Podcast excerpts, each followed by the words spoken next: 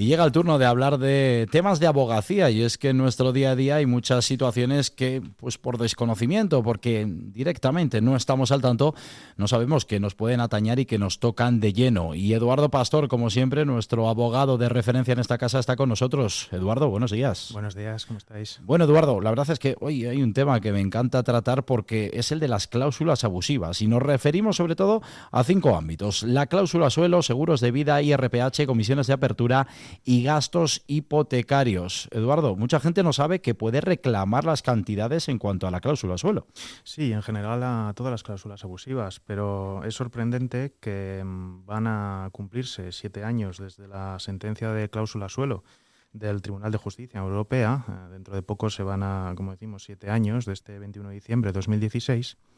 Y eh, hay a día de hoy muchísimos consumidores, muchísimos clientes que todavía nos siguen preguntando incluso por las cláusulas suelo. No me meto ya en otras cláusulas como pueden ser eh, los gastos hipotecarios, como pueden ser eh, seguro de vida vinculados al préstamo, como pueden ser las comisiones de apertura de IRPH, en las cuales hay todavía cierta controversia, ¿de acuerdo? Pero en las cláusulas suelo que parece que todo el mundo ya lo ha reclamado, nos encontramos con gran cantidad de personas, muchísimos burgaleses que a día de hoy todavía nos siguen preguntando, tanto si tienen derecho a reclamarlo, porque el banco en su momento les dijo que no, hicieron la reclamación y no han vuelto a hacer nada, como eh, personas que ya sea acudiendo a un procedimiento judicial, obtuvieron un reintegro de cantidades únicamente desde la sentencia del Tribunal Supremo de ese 2013 o que llegaron a cierto acuerdo con el banco. ¿De acuerdo? Entonces hay eh, tres frentes todavía abiertos, todos aquellos consumidores que no han reclamado, todos aquellos que eh, obtuvieron un reintegro, vamos a decir, parcial, consecuencia de la sentencia del Supremo 2013,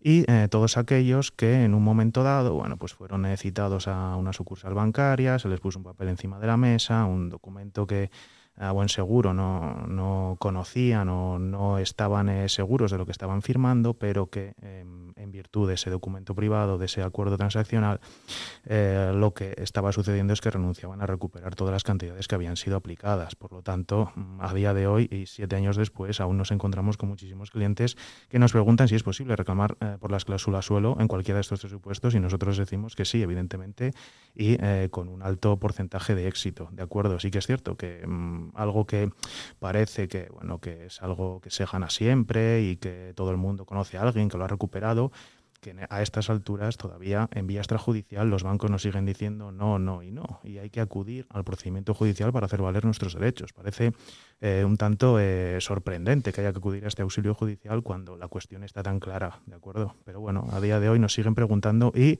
la respuesta, como, como te digo, Sergio, es que sí. Bueno, vamos con más temas porque has hablado de la cláusula suelo. Los seguros de vida, Eduardo, ¿qué pasa con esta situación, sobre todo entre 2004 y 2019? Aquellos a los que se les obligara a pagar un seguro de vida en prima única también pueden reclamar.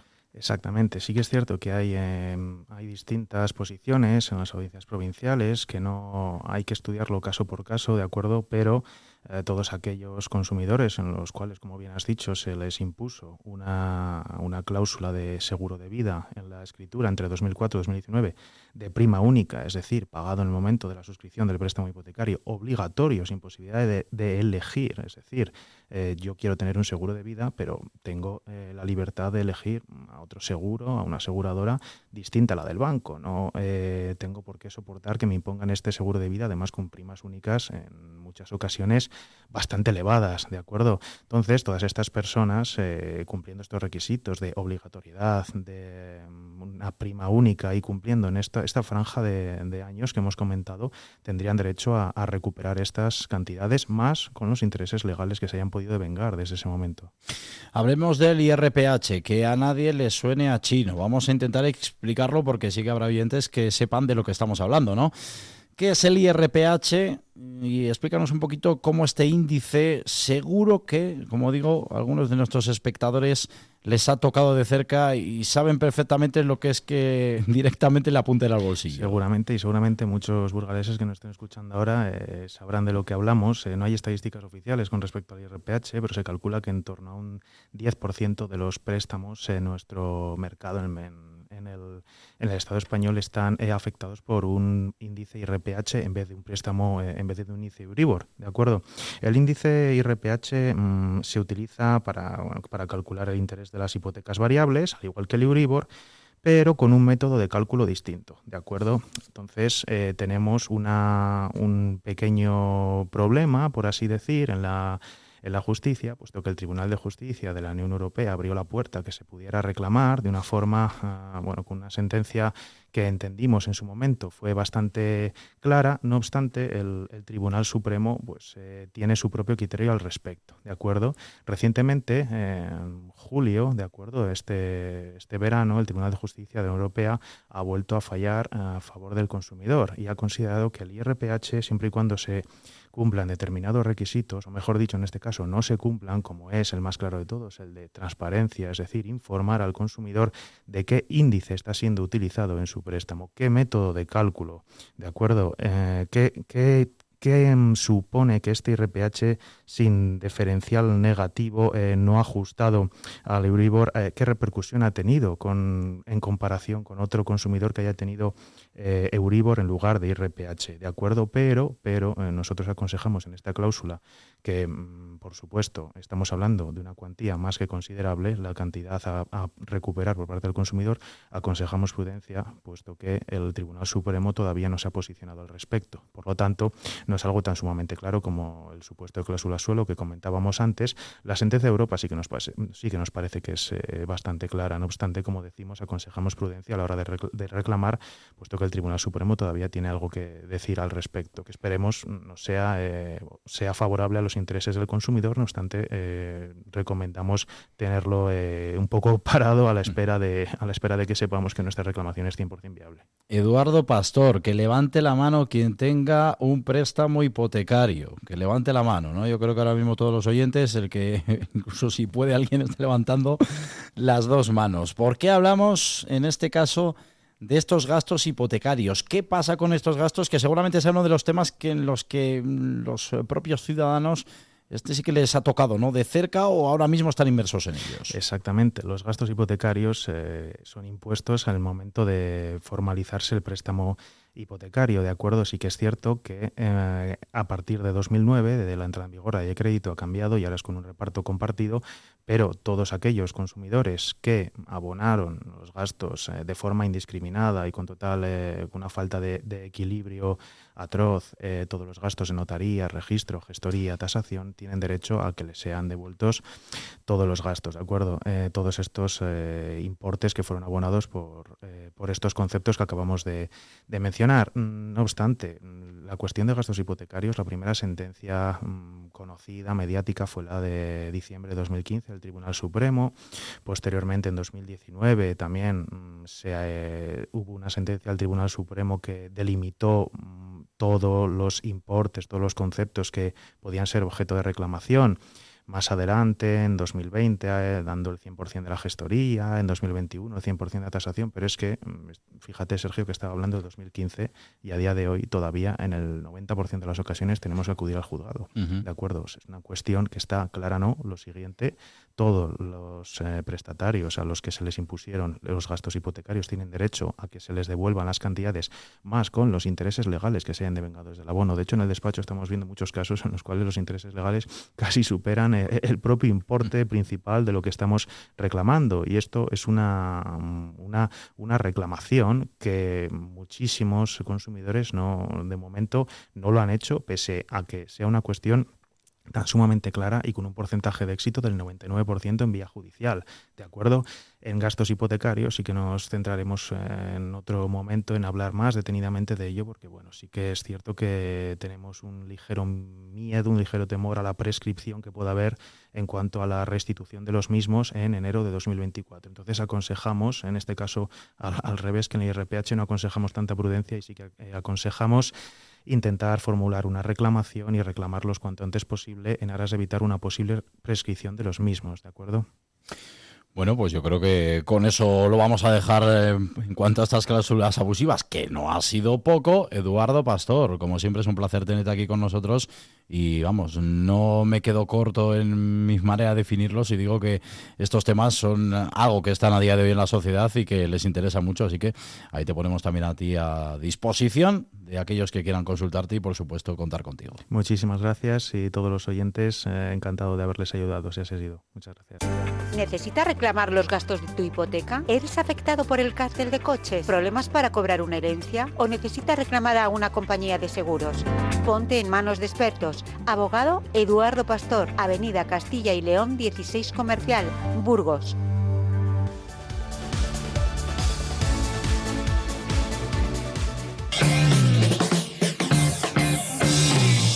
Vive Burgos en el 100.0 de tu FM. Vive la mañana Burgos. Hoy invitamos a...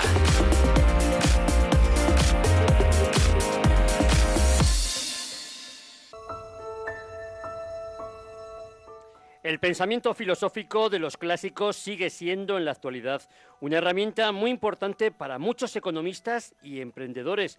Filósofos como Aristóteles, que, constituyen, junto con Hegel y Tomás de Aquino, la tríada de los más relevantes pensadores de la historia, son hoy plena actualidad. De hecho, Hoy en día miles de personas buscan su inspiración en sus reflexiones, pero no siempre es sencillo acceder a sus aportaciones, con el fin de acercar el pensamiento aristotélico tanto a un amplio público como a líderes y emprendedores, el directivo Javier Fernández Aguado, conocido como el Peter Drucker español, pone en nuestras manos un fantástico libro titulado Entrevista a Aristóteles. Javier, buenos días, ¿cómo estás?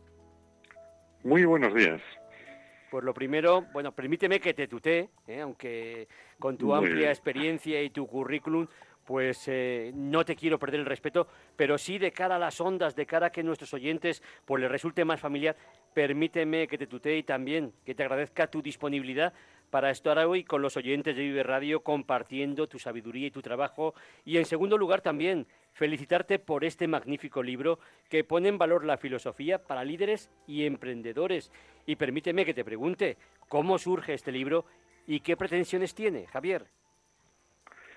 Eh, es eh, preciso en la vida buscar anclajes eh, sólidos y, y, hay muchos clásicos, desafortunadamente poco conocidos, que nos ofrecen esa seguridad en el camino. Uno de ellos, sin duda, es Aristóteles, que fue el asesor personal de uno de los grandes personajes de la historia, Alejandro Magno.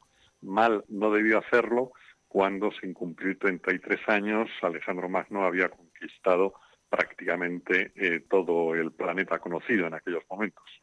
Como autor de más de 70 libros, en este de entrevista a Aristóteles has utilizado un formato muy interesante, la entrevista a Aristóteles en la que de una forma aguda y rigurosa extraes importantes reflexiones que pese a los siglos que han pasado sigue estando de plena actualidad. Cuéntanos, ¿qué puede aportarnos hoy en día este filósofo a líderes y emprendedores y al público en general?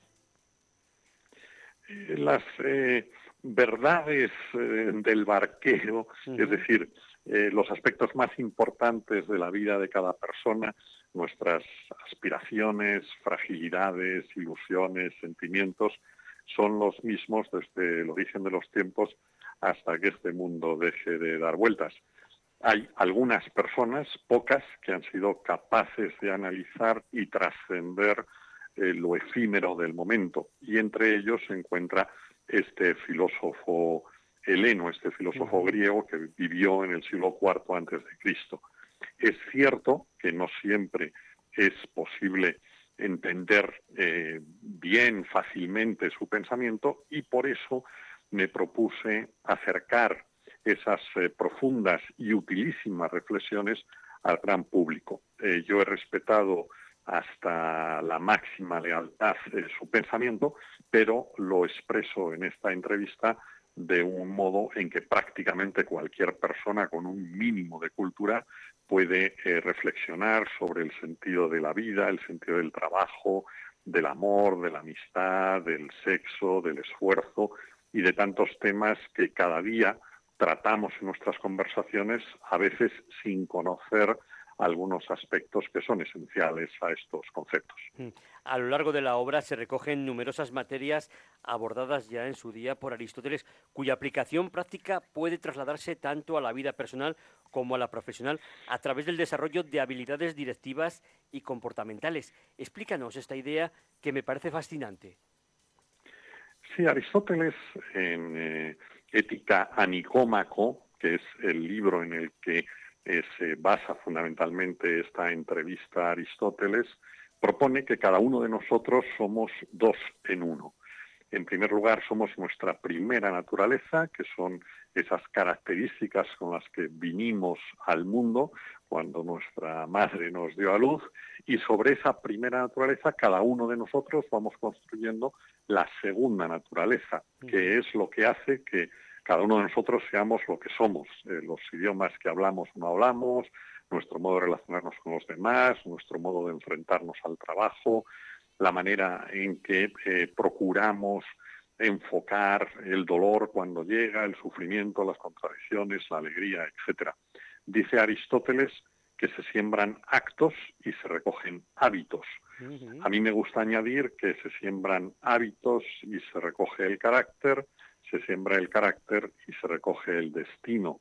Por tanto, cada una de las decisiones que vamos tomando en cada momento de nuestra vida van marcando nuestro devenir y por eso no son banales, sino que son esenciales. Y Aristóteles nos ofrece senderos adecuados, eh, unas reglas de actuación para constituirnos eh, como personas útiles y no como gente eh, que un día toca vivo y otro día toca muerto, que no tiene ningún fundamento sólido y no es que no defienda un pensamiento, es que no lo tiene. Javier Fernández Aguado, quiero recordar a nuestros oyentes, ha ejercido como catedrático en la Escuela de Negocios de Navarra y ha sido también, entre otras muchas cosas, director de la cátedra Management de la, de la de Caixa en la IE Business School. Y yo te quería preguntar, ¿dirías que entrevista a Aristóteles se convierte no solo en una ventana al pensamiento aristotélico, sino en una guía para alcanzar la excelencia en todos los ámbitos, abordando materias como la virtud, la libertad, las virtudes éticas e intelectuales, la templanza, la amistad, el placer o, por ejemplo, la felicidad? Eh, sin duda, eh, los clásicos, y Aristóteles es uno de los más grandes, eh, sirven también efectivamente, como muy bien has dicho, como espejo para mirarnos. un clásico no es un antiguo, un clásico es alguien que aporta un pensamiento que trasciende el tiempo. Y esto es lo que eh, puede encontrar el lector en eh, esta entrevista a Aristóteles. Eh, no son soluciones de aeropuerto, no son propuestas de autoayuda, sino que son aportaciones profundas para que cada uno de nosotros nos vayamos constituyendo.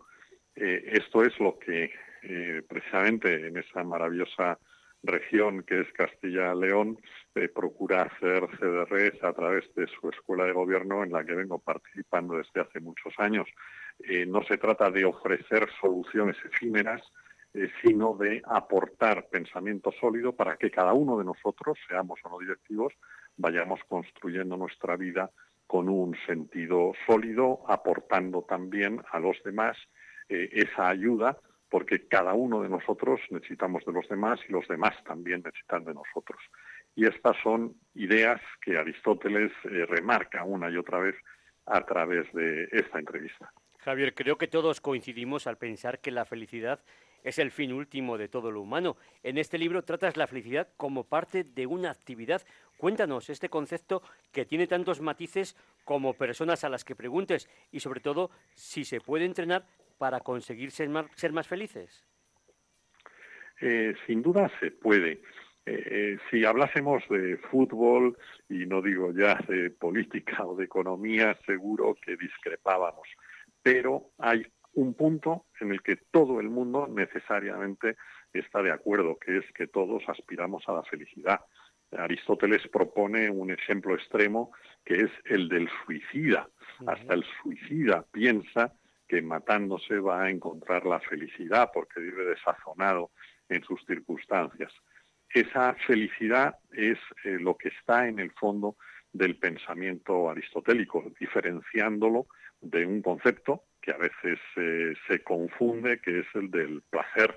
Una cosa es el placer y otra es la felicidad. Felicidad es un estado del alma, la felicidad es el modo en el que caminamos, no es un destino, sino es el modo en el que tomamos decisiones y cómo nos comportamos con los demás. Aristóteles dedicó cientos de páginas a reflexionar sobre este aspecto tan fundamental y en entrevista a Aristóteles eh, yo recojo la esencia de ese pensamiento eh, que realmente en los tiempos que vivimos, bastante azacanados, acelerados, inciertos, creo que son aportaciones esenciales para cualquier eh, persona. Marcas además en tu libro 10 puntos que son muy importantes, como por ejemplo que la valoración ética de cualquier acción pasa por la libertad y subrayas además que las personas somos lo que queremos llegar a ser. Cuéntanos, ¿cómo podemos llegar a ser lo que realmente deseamos? Eh, Aristóteles explica que eh, lo primero que tenemos que saber es hacia dónde vamos. Siglos más tarde, Shakespeare diría que para quien no sabe dónde va, no hay buen puerto, no hay buen viento ni mal viento. Aristóteles, muchos siglos antes, lo que dice es tenemos que definir la causa final. Eh, la causa final es lo primero en la intención y lo último en la consecución. Hay demasiadas personas que en esta hora, en el escenario de la vida, eh, que eso es nuestra existencia, eh, no saben a dónde dirigirse, no saben dónde poner la atención porque en realidad no saben hacia dónde van. Aristóteles lo que plantea es eh, busquemos a alguien que nos ayude a definir cuál es nuestro objetivo, dónde vamos a encontrar la felicidad en aspecto laboral, en aspecto personal y trabajemos adecuadamente en esa dirección, porque si no definimos cuál es nuestro objetivo vital, pues será en la práctica imposible alcanzarlo o de lograrlo sería solo parcialmente y bastante por casualidad. Y en esta vida es mucho más importante la causalidad, poner los medios, que la casualidad, que es que eh, suceda algo eh, por un motivo que desconocemos.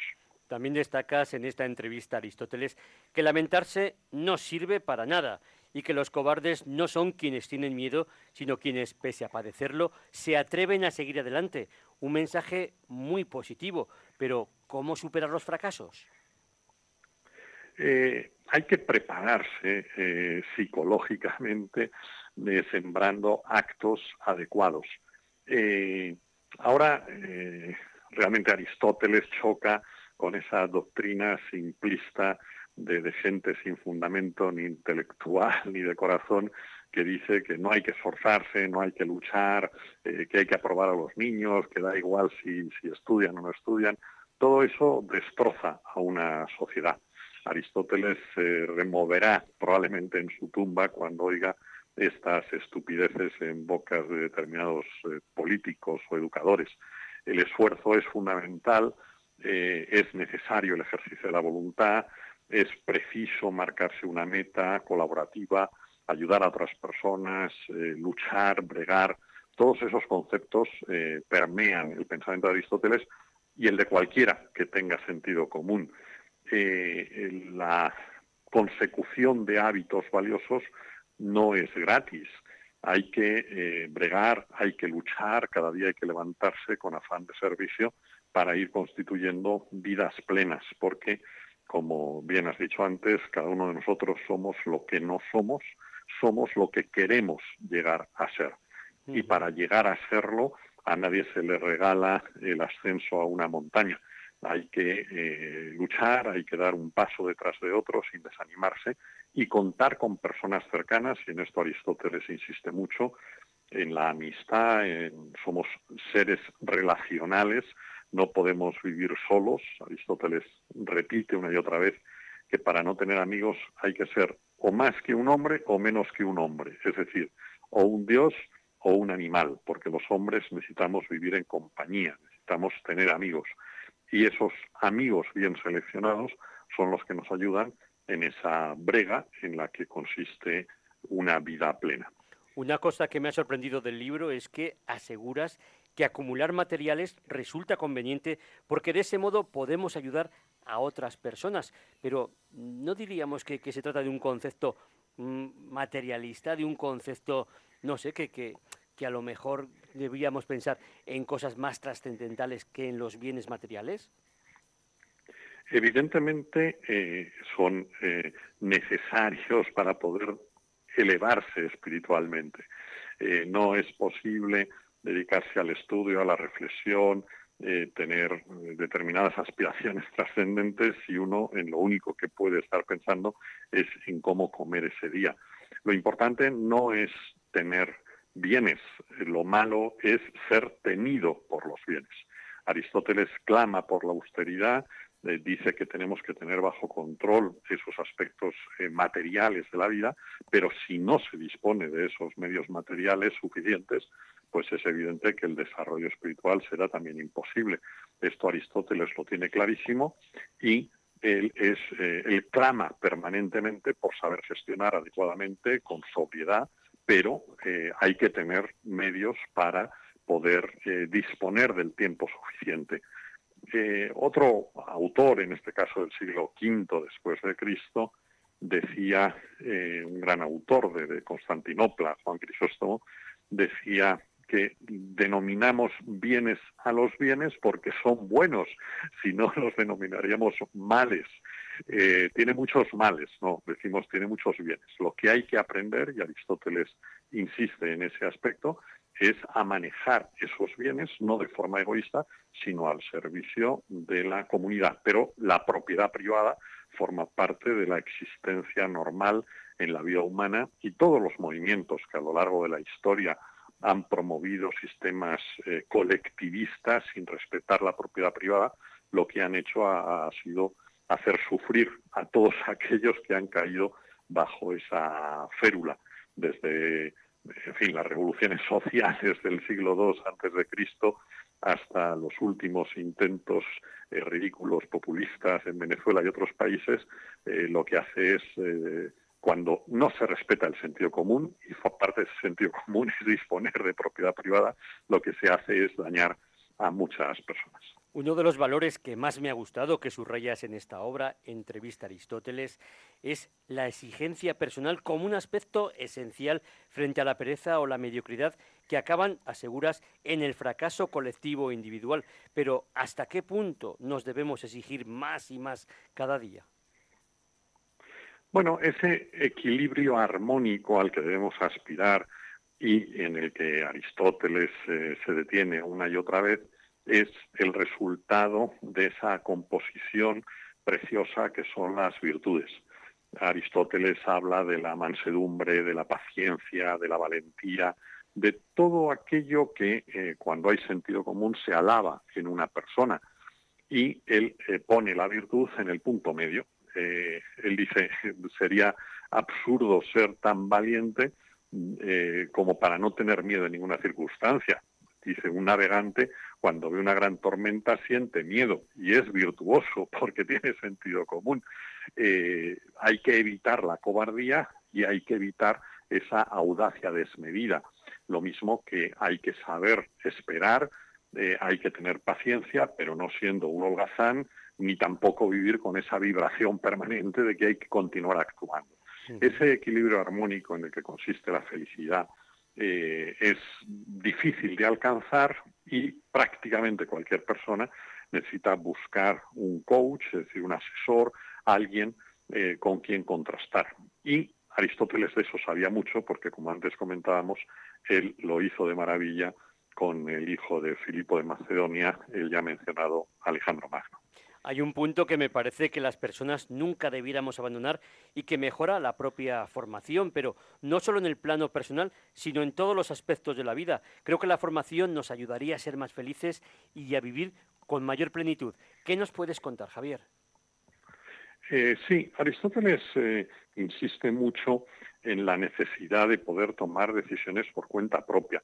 Y para poder hacerlo, es decir, para que nadie nos viva la vida, eh, cada uno de nosotros tenemos que estudiar, tenemos que profundizar, tenemos que tener los elementos necesarios para poder decir, oye, esto es adecuado o esto es una simpleza. dice Aristóteles, y estamos hablando de hace 2.400 años, que cuando alguien eh, gobierna un colectivo, eh, lo primero que desea eh, dominar es la formación, porque la formación de los jóvenes es lo que permite ir moldeando las sociedades. Y esto lo hemos visto para bien y para mal desde entonces y hasta el presente más cercano. la formación hay que diseñarla bien, las leyes de educación hay que plantearlas de una manera adecuada. Y Aristóteles lo que está planteando es un modelo de persona esforzada, generosa, magnánima y con tantas otras virtudes eh, como menciona en el libro. Para poder lograrlas es preciso, eh, sin ninguna duda, el contar con la formación suficiente, tanto teórica como práctica. Javier, en el libro hablas de muchas cosas, como por ejemplo de la importancia de la amistad, la lealtad, de cultivar virtudes, de ética, de sabiduría, incluso de los placeres físicos. Pero cuéntanos, ¿por dónde empezar? Y sobre todo, ¿de qué tendríamos que alejarnos? Eh, pues eh, hay que eh, escapar del que vocifera sin aportar ningún conocimiento. Hay que huir de aquel que se contradice en su vida. A mí me hacía gracia en un libro anterior, cuando analizaba el management bolchevique, en, una obra que ha tenido mucho éxito, Camaradas de Lenin hoy, como el propio Lenin, mientras está eh, proclamando que todo el mundo tiene que ser generoso, que todo el mundo tiene que entregar al colectivo todo lo que tiene, etcétera, él tiene 14 personas de servicio, incluido un chofer, eh, tiene un Rolls, tiene cocineros, eh, se construye una casa, una dacha en las afueras de Moscú, donde vive extraordinariamente bien. Y entonces una persona de, se le acerca a un revolucionario y le dice, oiga, pero no habíamos hecho la revolución para vivir todos igual. Y la respuesta de Lenin fue, bueno, hemos hecho la revolución para que todos viváis igual, pero yo soy diferente, ¿no? Bueno, pues Aristóteles, muchos años antes de estos sucesos, lo que está diciendo es no podemos exigir a los demás lo que nosotros no estamos viviendo. Y él eh, anima a huir de los mentirosos. Eh, y dice lo que tenemos que hacer es dar ejemplo, el mejor modo de comunicar es con el comportamiento vital. Es decir, no me digas que viva tal virtud, sino vívela y yo seré capaz de o procuraré imitar ese comportamiento. Esto es lo que Aristóteles está proponiendo de manera permanente. Y eh, dice, eh, en vez de pedir a los demás grandes esfuerzos, seamos nosotros los que vayamos por delante. En el fondo eso es el liderazgo.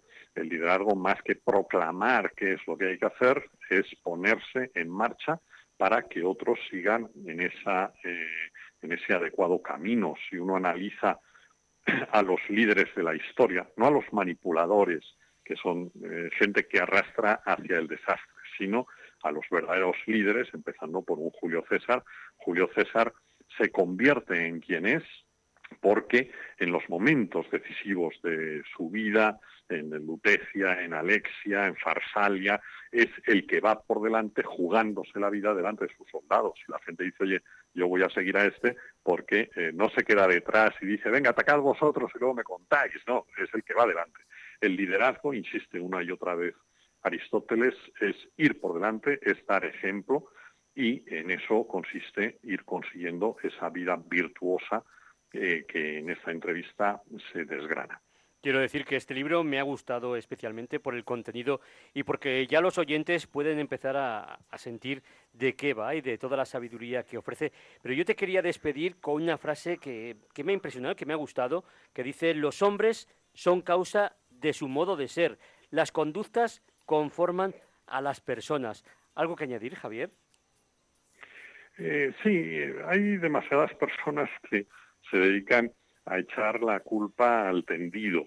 Es decir, lo que sucede pues siempre es culpa de otro, del clima, de, no sé, de Francia o de Alemania, siempre la culpa es de otro. ¿no?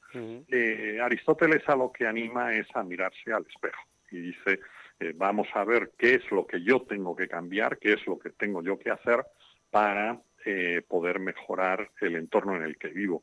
Hay un autor también del siglo, en la transición del siglo IV al V, en este caso nacido en África, Agustín, Agustín de Hipona, que en una maravillosa obra hace una reflexión que a Aristóteles le hubiera encantado y que es muy actual en el siglo XXI. Decía San Agustín en Tagaste que eh, nos pasamos la vida quejándonos de eh, las circunstancias que tenemos por delante. Decía Agustín, y estamos hablando de comienzos del quinto, ¿verdad? Del siglo quinto. Dice, bueno, queremos que cambien los tiempos, pues dejemos de quejarnos y cambiemos nosotros, porque nosotros somos los tiempos.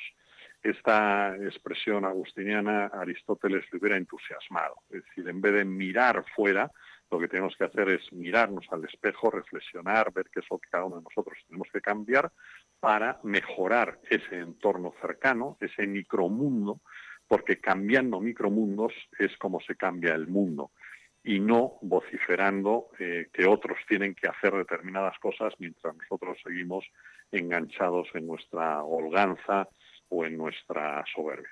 Pues Javier Fernández Aguado, autor del libro Entrevista a Aristóteles que publica Editorial Lid, gracias por esta clase magistral. Ha sido de verdad un gran placer charlar contigo de temas pues tan interesantes. Te deseamos que sigas publicando temas y libros tan importantes y que sigas teniendo tantos éxitos personales como profesionales. Buenos días. Pues eh, muchas gracias e igualmente. Gracias, un abrazo muy fuerte. Hasta luego. Radio escuchas.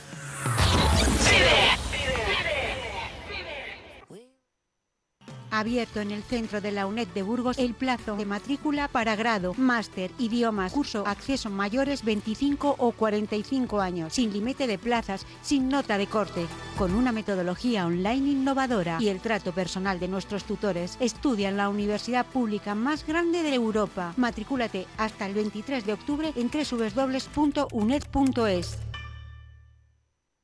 Vive legalmente con Eduardo Pastor. Todos los viernes en Vive Radio Burgos tienes una cita con Eduardo Pastor, abogado que abordará temas que nos interesan y afectan a todos. Sintonízanos en el 100.0 FM. Vive Radio Burgos. Vive las fiestas de Montorio este fin de semana. Del viernes 22 al domingo 24 tienes una cita en Montorio. Ven y disfruta con nosotros en la verbena del viernes. La rebelión. La verbena del sábado con la reina del show. Bingo, charangas, vermut y muchas actividades más. Que no te lo cuenten. Ven y disfruta a lo grande este fin de semana en Montorio.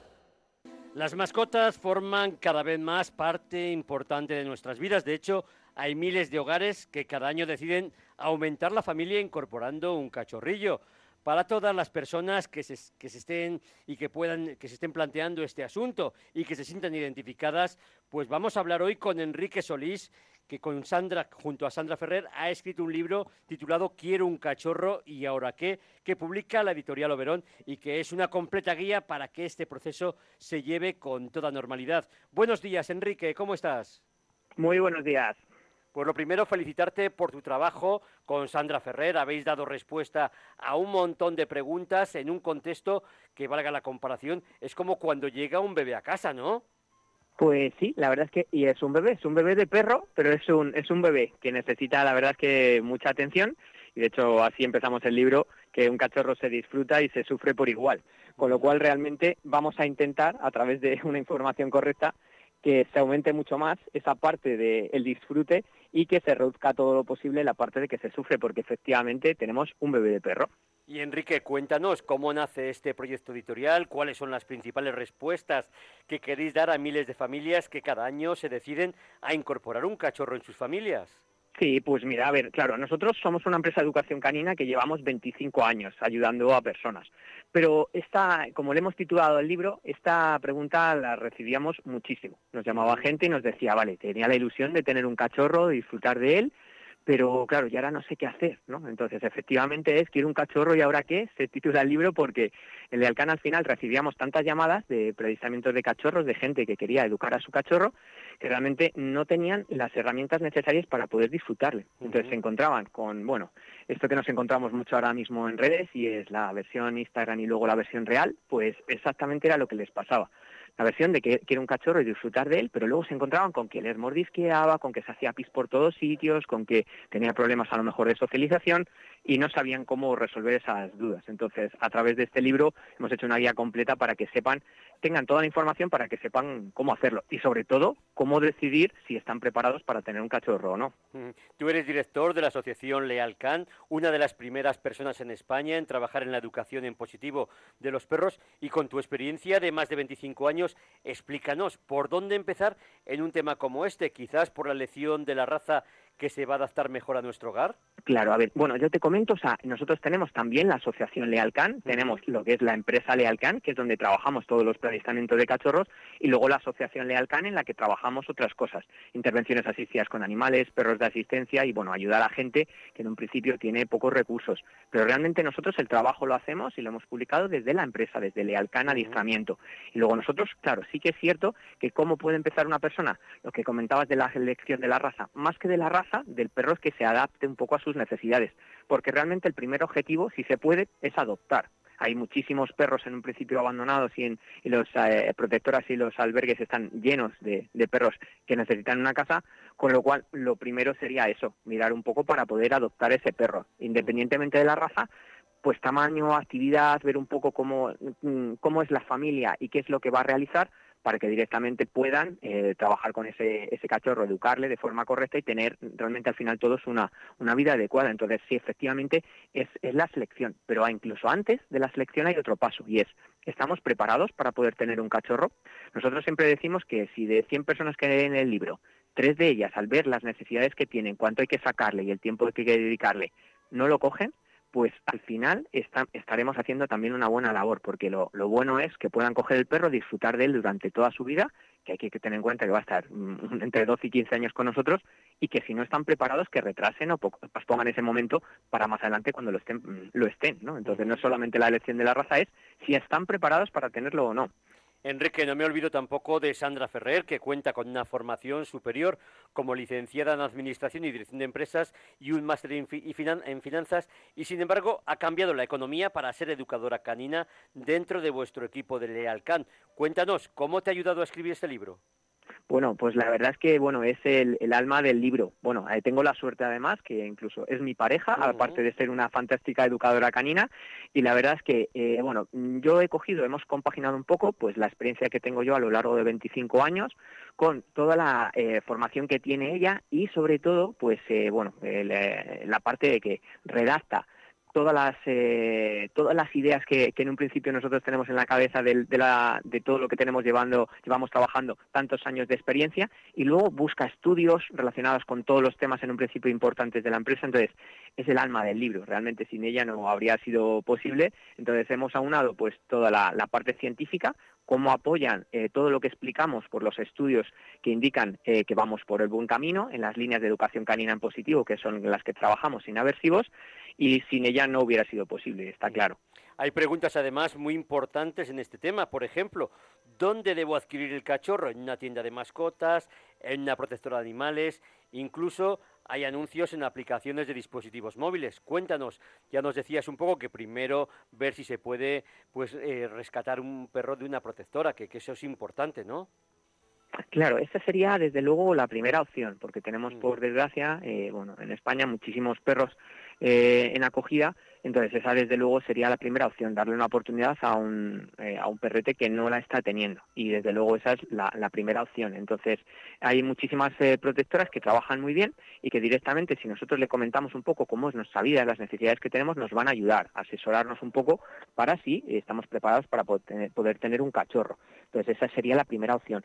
Pero desde luego si al final se, se decide el poder seleccionarlo en un criador, pues también hay que elegirlo de la forma lo más adecuada posible. Y es que en un principio nosotros, claro, tenemos eh, criadores que a lo mejor cogen a los perros y los tienen a lo mejor en el campo, los tienen en sitios donde no tienen una buena estimulación y luego después lo que sucede es que les llevamos a una, eh, a una ciudad con coches, con estímulos variados y el perro, claro, se siente totalmente fuera de lugar. ¿no? Entonces, habría que seleccionar al perro en un criador si al final eh, cogemos esa acción, para que directamente eh, sea un creador que nos eh, directamente nos atienda bien desde el principio, que nos asesore en todo, que esté dispuesto a resolvernos todas las dudas, por muy pesados que seamos a la hora de preguntar, que nos deje ver a los perros, que nos deje ver a los padres cómo son, cuál es eh, su comportamiento. ¿Los animales de más edad, que ya no son cachorros, requieren algún cuidado especial? Claro, a ver, realmente una de las opciones sería, ahora estamos hablando de cachorros, pero desde luego hay personas que cuando se deciden adoptar, claro, lógicamente no tenemos que limitar a un cachorro, por supuesto, eh, lo tenemos que eh, tenemos que pensar en perro adulto que tiene muchas ventajas también. Pero si nosotros cogemos un perro, ya no de, como comentabas, de, de más edad y realmente un perro senior, ahora se está haciendo muchas campañas para que realmente perros que no tienen posibilidad de salir adoptados, imagínate un perro que a lo mejor tiene 11 años y está en una protectora, normalmente son, es mucho más difícil que alguien los adopte. Y realmente tendríamos que hacer, que lo, nosotros ayudamos a ello desde Lealcon, en hacer eh, una, una campaña para que las personas que en un principio quieren dar una vida a ese perro para que no esté en un principio en una protectora toda su vida y que por lo menos sus últimos años de vida los pase en una casa, desde luego sería, sería lo ideal. Entonces, sí que puede ser que tengan alguna necesidad específica más, ese perro eh, adulto, pero desde luego imagínate la labor que hacemos cuando cogemos un perro muy mayor que va a pasarse toda su vida y va a morir en una jaula y nosotros le hemos adoptado y le hemos dado un hogar, le hemos llevado para casa. Y nosotros siempre hemos ayudado desde Lealcán a que en un principio eso pudiera ser posible y aparte para que eh, ayudamos en esa adopción desde que la persona lo coge para que el perro, si tuviera algún tipo de problema, pudiéramos ayudar a, solucionarlo. Entonces, sí, sí, desde luego la opción, aunque pueda ser un poco más complicado en algunos casos, desde luego hay, gente que está haciendo una labor increíble cogiendo perros senior, cogiendo perros más mayores. Pues un tema, un tema muy interesante que desde aquí también recomendamos porque nos parece que es muy importante. Y también me parece importante el presupuesto, en qué precios nos movemos a la hora de comprar un cachorro y hasta qué punto se paga el pedigrí. Y es importante esta cuestión. Bueno, realmente es lo que te comentaba antes. Eh, como la primera opción es adoptar, realmente lo que pagamos son los gastos, en un principio, que haya tenido esa protectora para poder vacunar a ese perro y el tiempo que haya estado eh, con ellos durante ese tiempo. Es la opción más económica y, es la opción que, recomendamos, desde luego. Pero si al final hemos decidido coger a un perro en un criador, desde luego, esa, esa opción, que es, eh, es válida totalmente, no hay que demonizar a alguna persona que haya cogido un perro, pero no lo deberíamos coger por el pedigrí en ese sentido en el que más eh, exposiciones morfológicas haya ganado. Realmente no es eso lo que debemos buscar. Lo que debemos buscar es lo que comentábamos antes, que sea un criador en que realmente esté haciendo las cosas bien. Sí que es cierto que eso en un principio puede ser que incremente el precio del perro. ¿Por qué? Por lo que comentabas.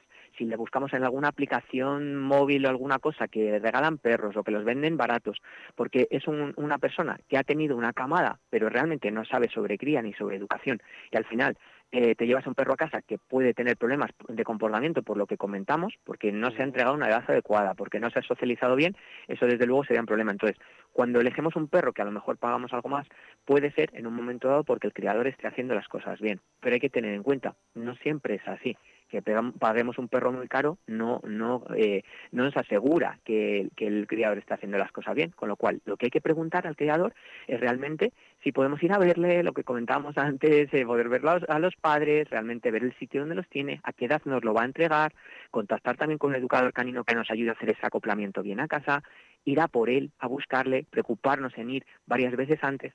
Todas estas cosas son las que garantizan que nosotros vayamos a hacer las cosas bien, no que el perro sea más o menos caro.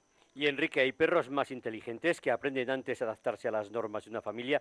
¿O dirías que la educación de un cachorro es un proceso que, como en las personas, lleva su tiempo? Claro, lógicamente lleva su tiempo y desde luego somos nosotros los que tenemos que aprender a hacerlo bien. Piensa que esto, como comentábamos antes con la comparación con un bebé, nosotros nos, eh, nos, preparamos o deberíamos prepararnos para tener un cachorro, igual que nos deberíamos preparar para ser padres. Y en, esos nueve meses que al final nos vamos preparando para ser padres, deberíamos leer todo lo posible para saber cómo hacerlo de la mejor forma posible. Que luego nuestro bebé de perro o nuestro bebé humano eh, nazca eh, con una inteligencia mayor o menor, eso lo único que va a hacer, bueno, te iba a decir facilitar las cosas, no siempre que tengamos una inteligencia mayor nos facilita las cosas. En perros concretamente, cuando son perros que aprenden las cosas muy rápidamente, eso es una ventaja y un inconveniente, porque aprenden las cosas buenas muy rápidamente, pero también las malas.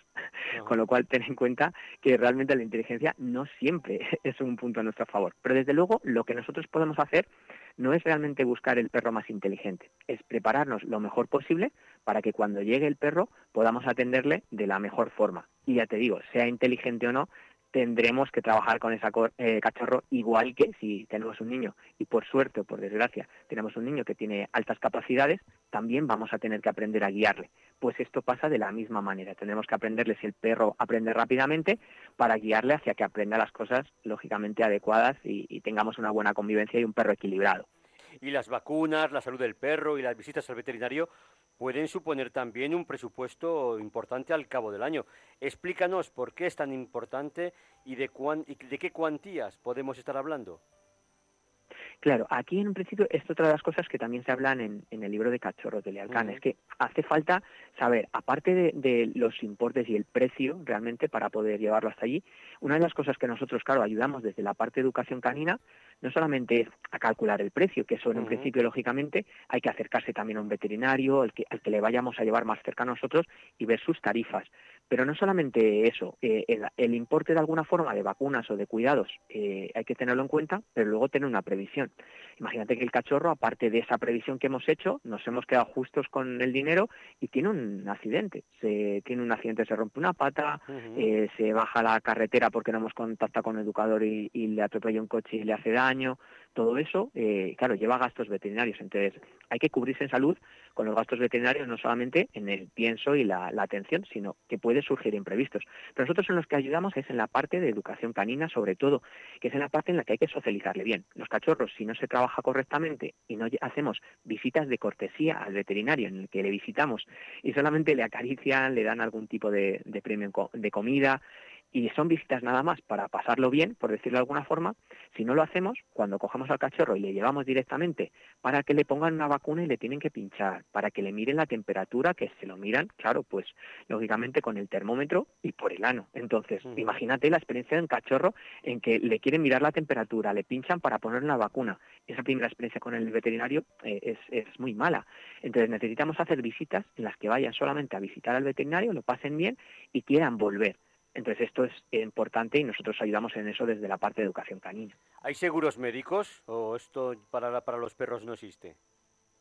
Claro, sí hay seguros médicos, ahí bueno, lo llaman igualas en, en, los veterinarios y es que nosotros podemos, en vez de eh, pagar por las cosas puntuales que vayan surgiendo, pagar una cuota eh, mensual o anual, dependiendo cómo sea el seguro, en el que luego cuando tengamos que hacer algún tipo de visita al veterinario eso nos cueste más económico. Entonces sí, una parte de previsión, por ejemplo, de esto que comentábamos, de pues si puede haber alguna situación eh, extra, pues sería pagar esa, esas cuotas de esa iguala que llaman en el veterinario para directamente tener una, esa previsión de esos gastos extra que puedan venir. Igual, en la parte de nutrición hay especialistas en nutrición que ya se están especializando en la parte canina y en especialistas en nutrición canina en la que asesoran perfectamente. Nosotros en el libro sí hablamos de una parte de alimentación porque claro, es importante por lo menos tener una base eh, desde el conocimiento, desde la parte que luego va a influir en la parte de educación canina. Entonces, sí que hay una parte, por ejemplo, en los piensos en las que hay que poco a poco saber si son adecuados los cereales o no, que pueden a lo mejor provocar algún tipo de alergia, qué, cantidad realmente de proteína o no eh, hace, hace falta eh, darle al perro, si lleva mucha ceniza o no, que, es una, una, parte que incluyen los, los piensos, luego los aditivos que llevan o no, si la carne es una carne que es eh, eh, han utilizado carne fresca o han utilizado a lo mejor pues eh, una carne que, lo que han hecho es someterla a temperaturas muy elevadas para poder hacer lo que es la croqueta de pienso.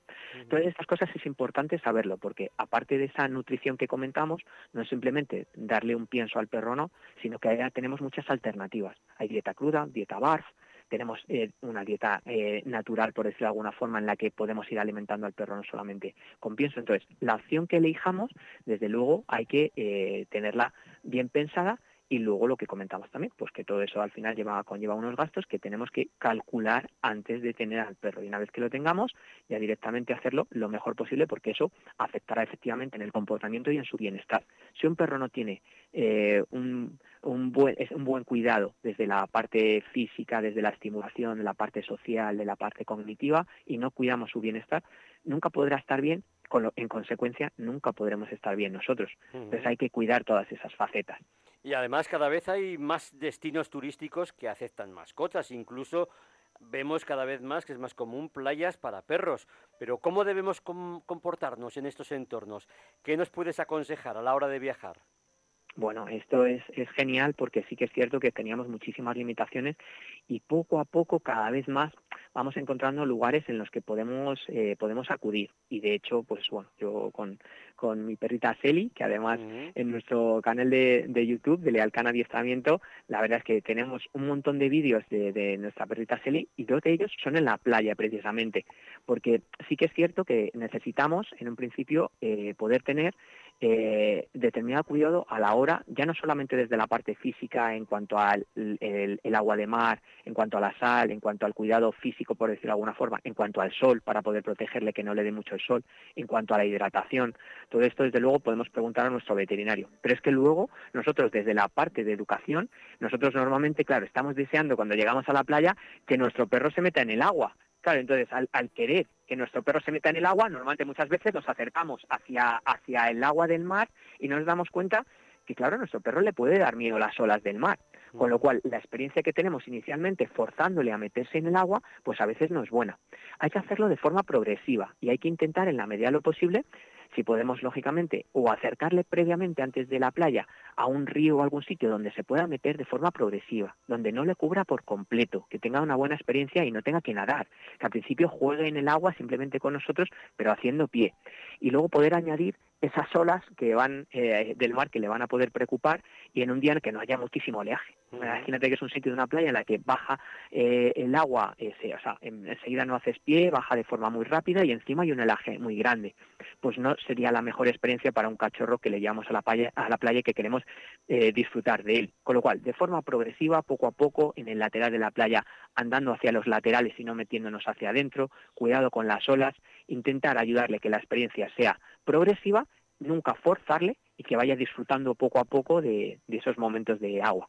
Una última pregunta. ¿Hasta qué bueno es darles juguetes y premiarlos? ¿Se les puede malcriar o esto no ocurre con los cachorros? Vale, realmente hay algunas cosas que a lo mejor habría que prevenir. Por ejemplo, pasa lo mismo que con un niño. Si nosotros tenemos la casa llena de juguetes de, de perro, pero realmente está llena y, y, no interaccionamos nunca con ellos, realmente lo que les va a gustar más es que nosotros interaccionemos. De hecho, en esos momentos de, de, playa, por decirlo de alguna forma, también podemos utilizar un juguete para estar en el borde del agua y que vaya teniendo buena experiencia. Entonces, los juguetes, claro que los podemos utilizar. De hecho, hay unos juguetes en ese canal de YouTube de Leal que te decía antes, tenemos, por ejemplo, juguetes caseros que son muy económicos que nosotros podemos hacer. Simplemente te pongo un ejemplo, con una hielera eh, para tener huecos o una huevera que tenga huecos por dentro. Poner, por ejemplo, unas pelotas encima tapando esos huecos y lo que hacemos es levantar la pelota un poco, metemos un trocito de comida y la tapamos con la pelota. Al principio, para que aprendan a que tienen que apartar la pelota para cogerlo, nosotros levantamos un poquito la pelota para que tenga que meter un poco el hociquillo y llegar eh, al reforzador de comida, en ese trocito de comida que hemos dejado, y eso hace que tengamos eh, de forma muy barata un juguete interactivo que realmente nos ayude a poder estimular su mente, aparte de jugar. Entonces, realmente lo malo no está en los juguetes en sí, sino cómo los utilicemos. Si nosotros, por, por ejemplo, queremos disfrutar de que nuestro cachorro aprenda a coger una pelota y traérnosla, no es malo el entrenarlo. Pero sí sería malo que nosotros le tiráramos la pelota 50 veces en el parque para cansarle y que no tuviéramos una estimulación adecuada y que le cansáramos solamente a través de la pelota. Eso sí que sería, desde luego, eh, nefasto. Y hay que saber cómo regular esos juegos, pero desde luego nunca no permitirle jugar o algo para malcriarle, solamente adaptarlo y saber cómo utilizar esos juguetes de forma adecuada. Pues Enrique Solís, qué gran placer haber hablado contigo de un tema tan interesante.